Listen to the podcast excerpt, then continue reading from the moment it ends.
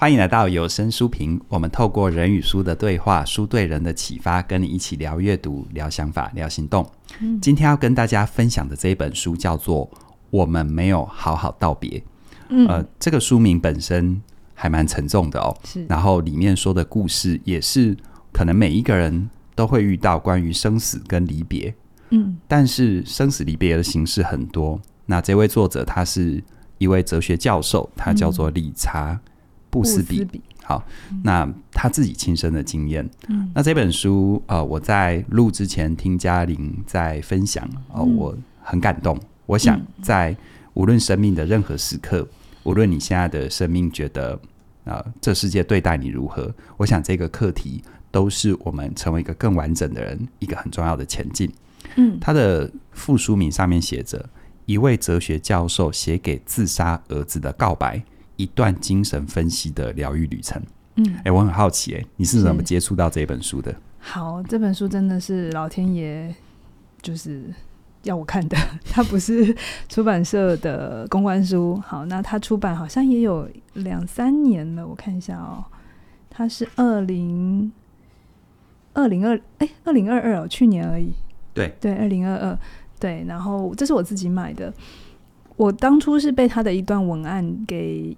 震折到，他说：“如果我们走不出死亡的伤痛，最难熬的不是谁不见了，而是他无所不在，在日常跟记忆里都变得更加鲜明。哦”我觉得这段话写的真的是 太好，哦、而且他一定经验过对那个痛彻心扉的分离，他才发现，真的，如果你有失恋或者失去亲友，或是失去一段关系的经验，你会发现，真的不是他不见了，而是。他无所不在，他从此之后是无所不在的，嗯、在你的每一个生活片刻，每一个转角，嗯，你都可能会想起他，嗯、所以他不在，可是他却在的更彻底，嗯，对，所以我因为这段话，我就决定我要把它带回家来看。嗯、好，那我先说，这是一个非常悲伤的故事，非常非常悲伤的故事，可是他最后却是找回一个非常完整的自己。然后在阅读的过程里，这我刚才就跟他们讲，这是我这两年来觉得文笔最好的一本书。我从拿到这本书大概两天之内，我就把它看完了。它它很上一本可以这样让我这么快的看完，都是小说类的比较多哈。如果是我们平常要导读的书，通常你就是你不会想要太快把它读完，你就会读一读哦，累了这样子。但是这本书写得非常好，他的好不只是文笔很好，而是你可以感觉到这个爸爸有多么的去剖析自己，然后他愿意去承认那个最黑暗，然后最最不可动，就是我我相信任何人在那个那个那个路口都会想逃走，可是爸爸这个爸爸因为。对于儿子的怀念，他一层一层的穿越去看见，这里面有多少是他的？嗯、那这个伤痛背后的意义是什么？嗯、对，所以我今天希望我可以导读的好，可是我觉得这很难，因为这里面是一个又一个的生命真实的现场。对，那我没有办法从那个故事的第一则，就是他怎么发现儿子自杀，他被通知，警方通知他儿子自杀，然后到。他走完大概十五年，这本书，他儿子好像是在二零零三年就自杀啊，确切不知道，反正就是他儿子二十三岁的时候自杀，然后他花了三年的时间做精神分析，然后是在儿子死后十五年，他才写下这本书。嗯，嗯，所以这里面有非常多沉淀。好，嗯、那我先来讲一下这个故事大概是怎么样哦，这故事就是。他的书里面有两条线，一条线就是你一开场就会看见，呃，你仿佛我们跟着他到了那个儿子死亡的第一天，他是怎么被通知，然后那个当下他的反应，然后他他怎么跟他当时的太太说，然后他要去见他的前妻，好，因为那个儿子是他跟前妻生的，然后他们经验了什么，然后下一篇就会是他开始到精神分析。里面的一些过程，他就是这样交织着，所以你不会一直，你不会像是看纪录片啊，一一路看到哦，他儿子到底怎么过程，而是交织着这些事情里面有多少他的反思，然后隔一天，呃，就是死亡的发生的第二天，他们做了什么事，然后他的精神分析又有什么样的做呼应，呃文笔非常的顺畅，你完全没有任何会斗不起来，或不知道他现在在哪里。嗯，嗯，然后他是一个哲学教授，然后他自己觉得很讽刺，因为他是在研究精神分析的哲学教授。他不是精神分析师，他也不是受心理训练的，他是研究精神分析，嗯、所以他说他刚开始非常的、非常的尴尬。嗯，就是他的那个角色是，你要分析精神分析，就表示你一定会有很多对他的一些诠释啊，嗯、或者是觉得这个分析的论点怎么样，就是一个比较分析批判的位置。对，但他现在要接受精神分析。嗯，然后呢，我先讲。他的最后的结论，然后他说：“他会不会像是一个影评人自己要去拍电影的感觉？”哎、欸，我觉得比那个还要难呢。就是影评人可以很爱电影，嗯、对不对？但他可能是从一个不是这么爱电影的人要去拍电影哦，就专门在批判喜通俗喜剧的影评人要去拍一部通俗喜剧，呃，可能是这么冲突的事情。嗯、他说。呃，在他的前言导，就是最前面，他写在最前面的时候，他说，这整趟旅程让他觉得最奇特的事情是，最终他在儿子的死获得了异常的平静，而且他重获新生，他接受了自己不知道也无法知道的事情。是透过不知道也无无法知道的事，在他踏上这趟旅程之前，嗯、这是他没有想过的结果。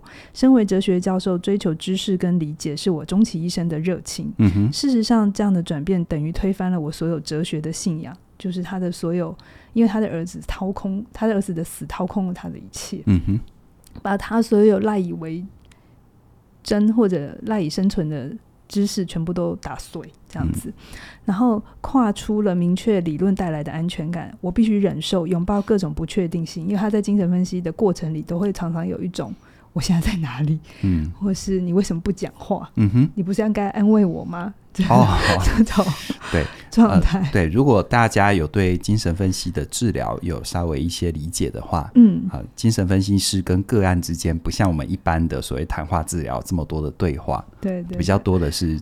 沉默，而且他们处理的议题又很深。对，然后他说：“可是我知道这都是进步，我要能够跟未知的和平共存，我才能得到安宁。还有，我没有想过心灵的丰富才会，嗯，才才能是心灵的丰富。这是一段浴火重生的故事。嗯，我要跟大家分享这个不可思议的旅程。嗯，这是他为什么要写下这本书。好。”那刚刚我有说他儿子在二十三岁的时候自杀，为什么呢？是因为他儿子有很严重的毒瘾，嗯哼，所以他是自己举枪自尽的，在他儿子的租屋处，然后当时留下了儿子的太太，还有一个三岁的小孩，小男孩，也就是作者的孙子。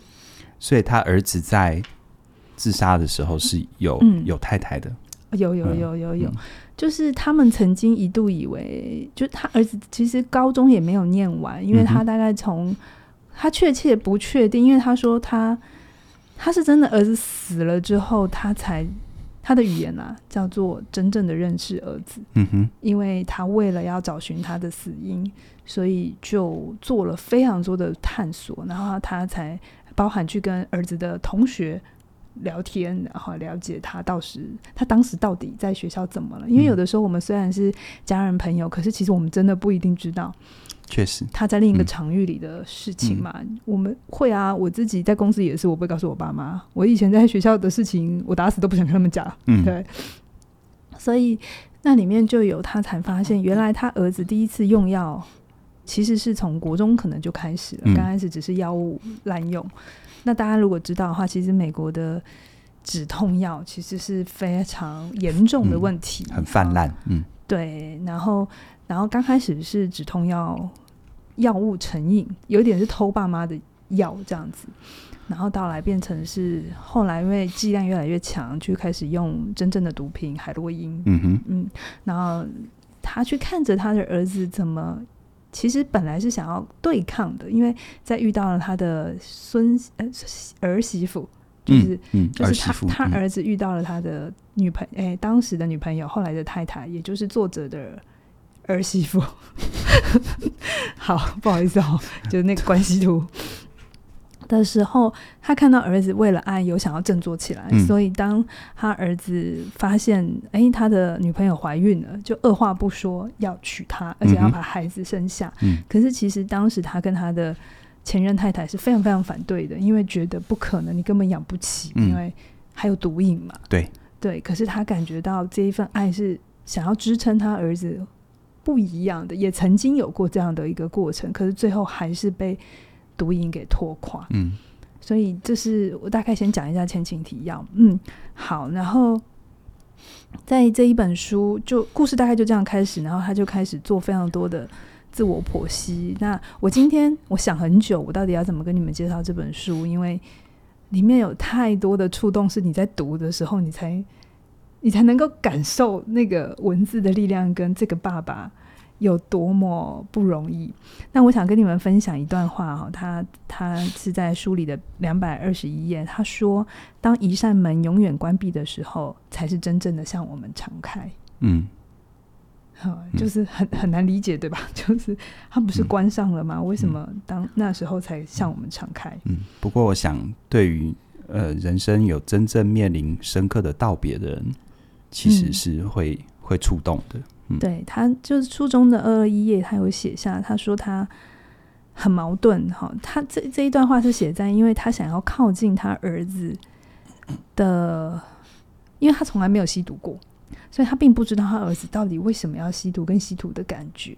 所以他有一次就是参加了合法的迷幻药的实验，嗯，好，那是一个实验，然后他在那个过程里去体验那种。完全失去控制，然后又有一点飘飘然，就是你知道那个意识的改变的那一段过程。那那里面写的很多过程，但是我我觉得里面有一段话写得很好，说我同时也很矛盾，我只有在他死后，我才能再度跟他连接，就在指他用药这件事情，他去经验这件事情，只有在永远失去他之后，他才能回到我身边。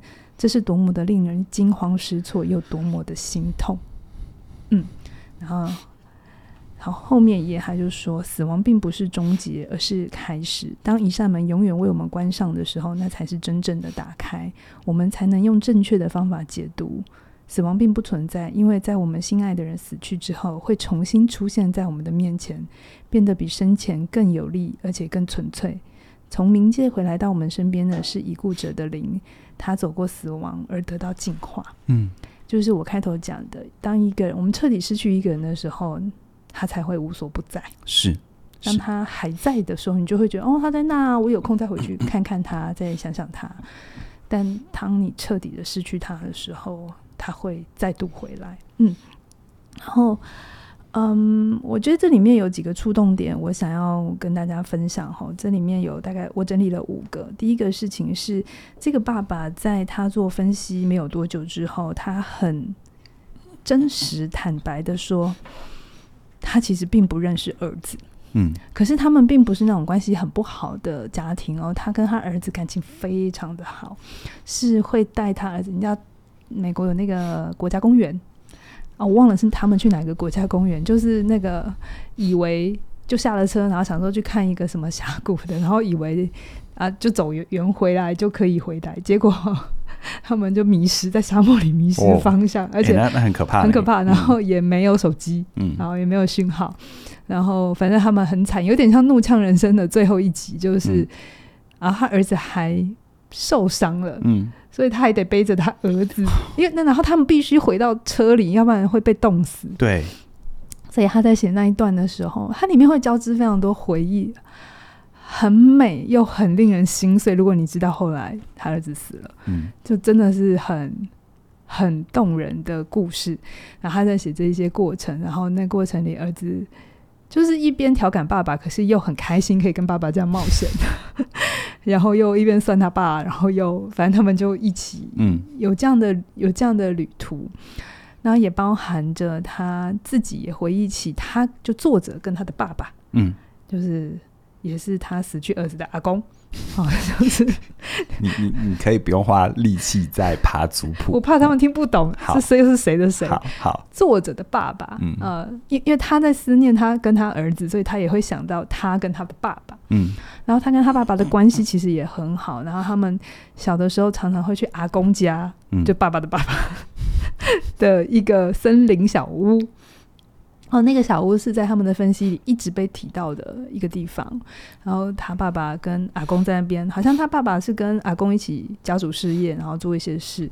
然后他他在童年的时候，他一直以为他非常喜欢那个小屋，而且他的童年很愉快，他一直这么认为。嗯。可是，在他开始探索他跟他儿子之后，然后再把这段回忆捞出来。他才看见了，其实他的童年没有他想象中那么快乐，然后里面有非常多没有处理的敌意跟攻击性。那这边我就带到这个书里面讲到了三颗子弹。嗯，第一颗子弹是在他十岁的时候，当时他有一个哥哥哦，但他哥哥是跟他比起来性情是比较直接，呃，比较明显的。好，那他想他自己就是一直都是哲学教授嘛。所以就是比较斯文内敛的，然后他就说，他小的时候因为会跟爸爸一起去那个湖边小屋，然后他们也会狩猎，嗯，然后有一天就有一只鳄龟，鳄鱼的鳄。啊，那种很凶的，咬合力很强的那种乌龟，嗯，然后他们就是在他爸爸，他爸爸也鼓励他们射杀那只鳄龟，嗯，然后他本来已经忘记这件事情了，然后他就记得。他好像是在被鼓舞跟想要证明自己的情况底下，才十岁哦，拿着枪射杀那只鳄龟的头，然后第一次射中没有死，然后他回忆那个鳄龟很努力、很努力把头探出来，想要呼吸、想要活下来，嗯，嗯，那一个画面，其实他给他非常大的影响，但他压到潜意识是在精神分析的时候才、嗯、才浮现出来，才浮现出来，然后那里面有非常多的罪恶。害怕攻击，很复杂的东西。然后第二颗子弹是在他大学二年级的时候，他那个时候因为本来要当医生，他本来已经考上医学院，就是反正他们的学制就是他接下来就可以去受呃医学的训练。但是他他就选择，因为他就读不下去，所以他就选择休学，然后有点像贾伯斯，然后就去异就是异国这样子旅行。嗯。然后他有一天晚上就做了一个梦，他在梦中。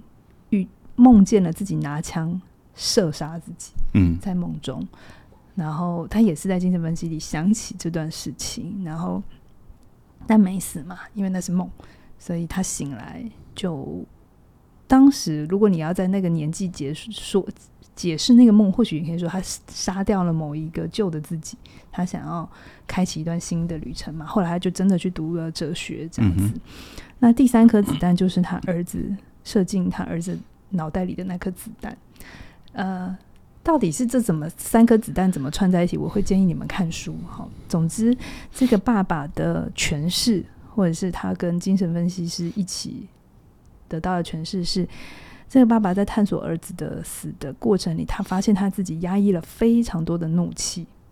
嗯，他一直很想当个好人、好孩子，所以他在他的童年里就。裹上一个粉红，就是快乐的氛围，其实是为了压抑他内心有非常多的痛苦。嗯哼，包含跟哥哥的比较，包含有很多的一些他内在的不满。那因为他一直渴望成为一个好人，所以他都把这东西压得很深。然后他觉得是儿子继承了他的攻击性跟叛逆。嗯，儿子的这些过程啊，我这边补充一个讯息哈。呃，他跟他的前妻是怎么离婚的？其实这是他也很伤心的一件事情。就是有一次他，他那时候他大概儿子是高中，然后他其实偷情，他他有第三者，然后把谁偷情？爸爸，爸爸偷情，把把当时的女朋友带回他家，然后被儿子撞见，所以他那个时候非常的愧疚，因为他跟他儿子感情很好，然后他其实。跟他太太有很多问题，可是他都一直渴望成为一个好的父亲形象，而这件事情其实是被儿子发现的，嗯，然后发现之后当然就就得处理，嗯，好，然后但后来他们就离婚了，他跟他前任妻子，但同时之间他儿子的用药问题似乎又变得更严重，所以他一直觉得是不是自己，嗯，是造成儿子的那个凶手，嗯，所以。他还有很多很多的愤怒，其实是他活不出来，他不敢活的。然后他就在想，因为精神分析有时候会说，我们孩子会继承我们的无意识嘛，嗯，所以他会觉得儿子这么从高中开始这些看起来狂叛逆不羁，然后非常离经叛道的这些行为，是不是活出了他的阴暗面？嗯，这个部分，他活出他的不敢。好，那这是他第一层分析，就是。我觉得这本书非常好看，就是如果你对自我认识、自我探索很有兴趣，我很鼓励你看这本书，因为那个自我探索过程它并不是线性的，好像我今天去我就会得到一个领悟什么，它大部分的过程里都是一种空白的、混乱的，很像那种迷宫，然后只是一直讲，然后很多时候他也会不懂为什么我要讲嗯。这些，这到底对我与我放下伤痛有什么有什么帮助？嗯。嗯。但是他就还是去，好，整整去了三年，对，而且他不是只是一个礼拜去一次哦，他是一个礼拜去很多次的那种哦，非常高密度的分析哦，哈。然后这个东西再往下走，就是他看见了这个他的敌意跟攻击性，然后他在治疗的后半段写下一段，我真的觉得很美，然后一边读一边心里很有感觉。他说。他终于看见他为什么那么放不下儿子的死，因为他紧紧抓着他的罪恶感不放。那为什么他要抓着他的罪恶感不放？我来帮大家念一段话，我真的觉得他写的非常好。他说：“过去两年来，这是他分析的时候啊。过去两年来，我放不下我的罪恶感，罪恶感，罪恶感帮我挡下了更深沉的悲伤。我不断的自我指控。”借由借此来避免最难承受的痛苦，在在怪罪自己的同时，至少我有事情可以做，我可以持续的为儿子付出，持续的爱着他。最重要的事情是，我可以找到一个失力点，找到自己跟他的连接。好、哦，你知道吗？我现在在读这一段，我都觉得哦，但有多多大的爱在里面。嗯、他在讲，因为因为其实当。啊，自杀遗族的人有罪恶感是一件非常常见而且难以挥挥之不去的一种情绪。嗯，对，总是觉得我是不是当时接了他的电话就好，或者是我如果当时不要那么凶，嗯，好，如果我可以给他多一点的耐心，这是我想，就算我们没有经验过亲人自杀，我们身边发生了一些憾事的时候，我们都会有这样的想法。嗯，就如果当初怎样。嗯，但是这个爸爸要写下这一段话，他除了要去直面那个痛苦之外，他还要直面那个他最深的自己。这个罪恶感其实是，其实是让他还可以爱着他的儿子，同时之间还要去承认这里面有逃避。嗯，哦，这是一个对自己非常深的看见，就是我透过一直。紧紧抓着罪恶感不放，我可以不要再经验那个更大的痛苦。嗯，真正完全掉落的痛苦。那我自己在读这一段的时候，我我真的觉得，哦，要能走到这样的觉察，非常的深。而且他不是讲给分析师好听的，他一定是那个内在走过一段非常千山万水。那也是这一段话结束之后。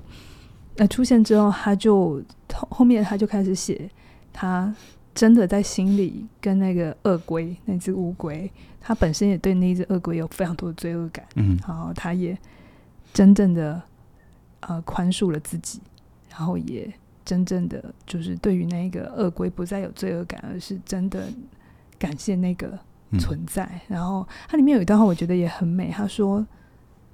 动物是一个很神秘的存在，他们总是在拯救我们。嗯，详细的原文你们可以看书，就是在讲到那个自然的重要。嗯，所以我觉得，呃，这一段就是你看着他爬书那个自杀的过程，他儿子自杀的过程，还有自杀后发生的点点滴滴，然后再看着他在做精神分析的每一个阶段。你真的可以看到一个人多么努力的在死亡当中提取意义，嗯，而那个过程确实不是那么舒服的事情，可是却完整了我们。好，那再来里面，我刚才有提到很触动一点，就是你看着他要去参加迷幻药的实验，你知道那里面有多大的思念，才会想要去体验他儿子生前的体验？嗯，对，他不会不知道这是有风险的事情，但是他还体验了三次。好，对，然后他在里面记录那个用药的过程，他惊艳到了一切。我觉得写的非常好，嗯。然后第四个我想要讲的事情是，他在里面有一段我。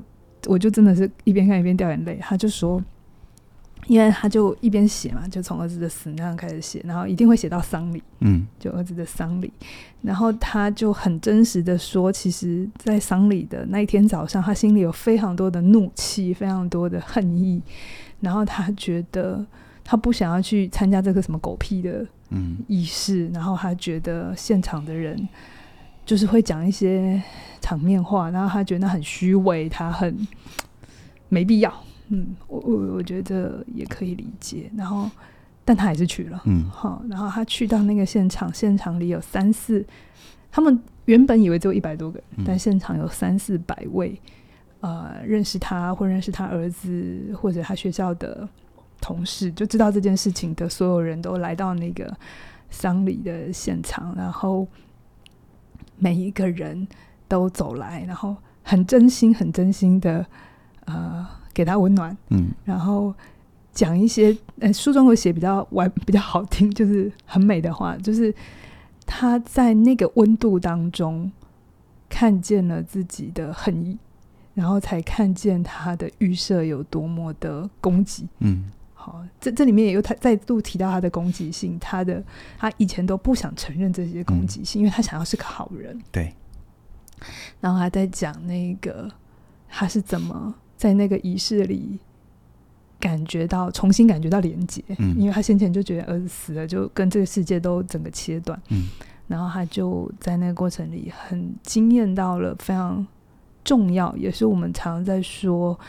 呃，学分离一件很重要的事情，就是你要找得到人在你身边，给你必要的关怀，嗯，这是要能走出来很重要一件事。你靠你自己的力量会非常的辛苦，嗯，嗯，所以那一那一那一那一场或那一那一那一个章节，我真的觉得他写的很好，就是没有任何一个咬文嚼字的话，可是你。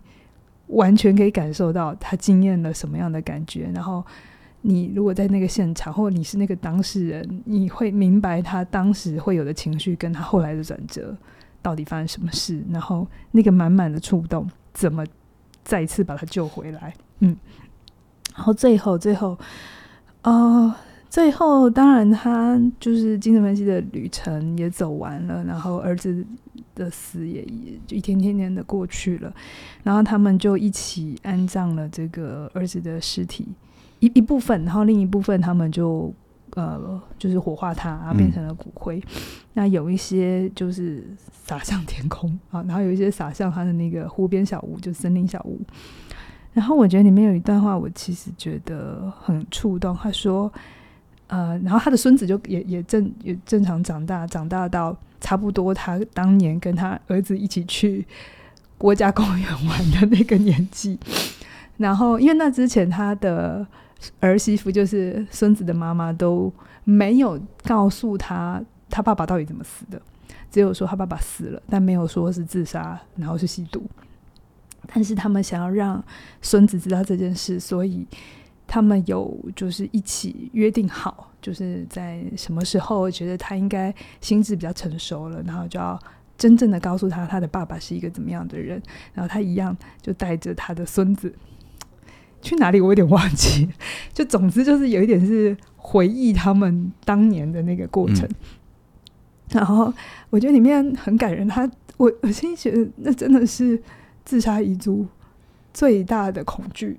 就是他看着他孙子的背影，他很欣慰，他没有踏上他的孙子没有踏上他儿子的后尘。嗯，他的孙子没有因为成长在一个很破碎的家庭，然后变坏了，或者一样用自杀这样的方法在面对生命里的痛苦。嗯，那他觉得很欣慰，然后他最后最后就在说，呃，悲伤其实。呃，就这这这十几年下来，其实悲伤他没有觉得减少。那个悲伤就是儿子的死的痛，还是那么的巨大，那么的清晰可见。那我们常常都会说嘛，就是时间会冲淡一切，然后你会啊、呃，就会越来越没事啊。研究会说，一年半、两年，顶多三年，你就会好起来。但这个作者说，他没有觉得悲伤减少，可是他有觉得自己变大了。就是悲伤可能这么这么大，十五年前发生的时候就这么大，可是那个时候的我们就这样，就只有这样子。嗯十五年后，悲伤还是这么大，但我们不断的去面对真实的自己，不断的去探问生命最深的核心。你变大了，嗯，所以感觉悲伤变小了，但其实是你变大了。呃，我我我觉得这非常符合我对悲伤的理解，就是没有一件事情是可以消除你对那个你所爱的人的思念，嗯，还有。那个死亡的冲击对你生命的影响，它不会因为时间过去然后就变少，嗯，但会因为你变不一样，而这件事情在你生命里的意义不同，嗯嗯，所以呃，我非常鼓励跟推荐这本书。我们没有好好道别，对，嗯，这是他父亲在他儿子刚死的时候的一个遗憾，但。最终后来，我觉得他有好好跟他儿子道别。嗯，好，在书的封面哦，最下面有一段文字。呃，我那个时候在听嘉玲先跟我提到这本书的时候，我就已经把它设定成在最后要跟大家分享的。这段文字是：死亡是最难痊愈的爱的伤痛，但我想告诉你，我知道你并不好过，这世界让你很受伤。我也要告诉你，我原谅你的不告而别。嗯，这是这样，这是作者写给他儿子的话。嗯，嗯，他知道这个世界给他儿子多大的痛苦。嗯，嗯，然后他最后用原谅的心情面对他儿子选择自杀的事情。嗯嗯，这几年哦，我碰到离别跟呃生死的议题哦，呃，眼泪特别的多哦。以前。我记得我在二十几岁、三十岁的时候，我觉得它就是生命的一种转折啊，一种状态的改变。然后这几年我知道，嗯，其实有时候离别不代表一个阶段的结束，它反而离别，或者是或者一个人离开你的生命，嗯，它才是你真正去面对它，嗯，去看懂它，嗯。而所谓的去穿越它，并不是从此你不会想起。就像刚刚嘉玲说的，任何对我们生命有意义的人，他在我们心目中的重量跟位置，他是不会改变的。嗯。可是我们可以变大。嗯。好，我们可以，我们可以，我们可以。我觉得我自己也还在走，怎么去面对离别这件事情啊？离别的形式很多，就像。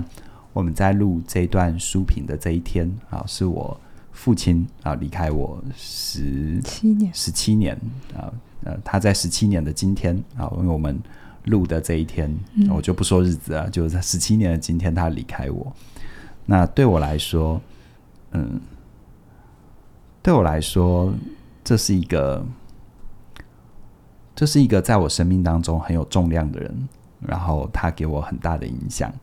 一直到我还记得他是二零零六年离开，但我在他离开的前一年，我开始做有声书评。然后当年他在临终最后一两个月吧，他跟我说要做有意义的事情，不要害人。然后我那时候心里就想说，做有声书评算吗？一直到今天，我还在问我自己：我们坚持做这些事情算吗？我的幸运是在于我的父亲是在我可以预期的状况之下离开。好，那我知道有很多人生命并没有这么的幸运，可是我想生死跟离别，他是没有办法拿来比较的。哪怕一个孩子他心爱的金鱼死掉了，跟一个成人一个心爱的人离开了，其实是一样的重量。那他都是我们生命当中很好的教材，很好的入口。就像这位哲学教授，他因为儿子的离开，让他重新认识了自己。我想，这一门功课，我们应该不会有人心甘情愿、乐意的去接受它。可是它会来，那我们为自己做怎样的准备？我觉得这本书很值得你好好去读。我们没有好好道别、嗯、啊，我们跟自己，我们跟这个世界，我们跟生命当中有很多关系。其实好好道别是一件很重要、很重要的事。那其实也很妙哈，是我们的好好说再见这一门课做完，你才接触到这本书。对对对对对对对。那你觉得好好说再见，你在做之前就接触这本书，会对你有什么不一样吗？课没有什么不一样，嗯、但是我一直觉得讲死亡，它很需要故事。嗯。因为每一个人面临死亡的方法、态度、经验是不同，嗯、所以要课里头呃帮大家分析不同的关系里，嗯、呃，处理处理分离，嗯，处理再见需要注意到的是，跟不同关系他需要的琢磨的点是不一样的，嗯、都是知识上的理解。我很鼓励你。如果你真的连怎么开始都不知道，那好好说再见这门课程至少可以给你一个方向。嗯、是，但开始之后，我也很鼓励你写下你跟死亡的故事。是，无论那个人是你的谁，嗯、能够开始写下来，就是你开始疗愈自己的开始。对，我在这边也很诚心的邀请你，如果你还没有加入好好说再见这一门课程，欢迎你的加入。这一门课程是由我跟嘉玲。我们两位啊共同制作的，里面有些单元是嘉玲会陪着你去面对不同议题的离别，而我呢也会在不同的议题去陪伴你，怎么样去看待生命当中这个一定会来到，而我们可以先为他做准备的一个的一个功课。好，嗯、那在这边也特别提醒你一下，就从即日起一直到十一月十三号之前，好加入，好好说再见。我们都还有优惠，呃，二八八八，怎么了？我说到数字的时候，我们很容易撞在一起。二八八八，二八八八，对，拜拜。对，那期待你的加入。我，我这边补充一下，好好说再见，几乎涵涵盖我们生命所有的关系，嗯、从家庭的分离到学校或同才或合作单位，然后再到工作上的分离，亲密关系里的分离。嗯死亡的分离，甚至你跟旧的自己的分离，我想没有人可以不经验这些而长大。嗯嗯、对，它是必然的过程，它也是我们成熟的最后一道很重要的议题。好，欢迎你的加入喽！详细的资讯都在我们的影片说明栏里，期待你。那今天的有声书评就跟你分享到这边，拜拜，拜拜。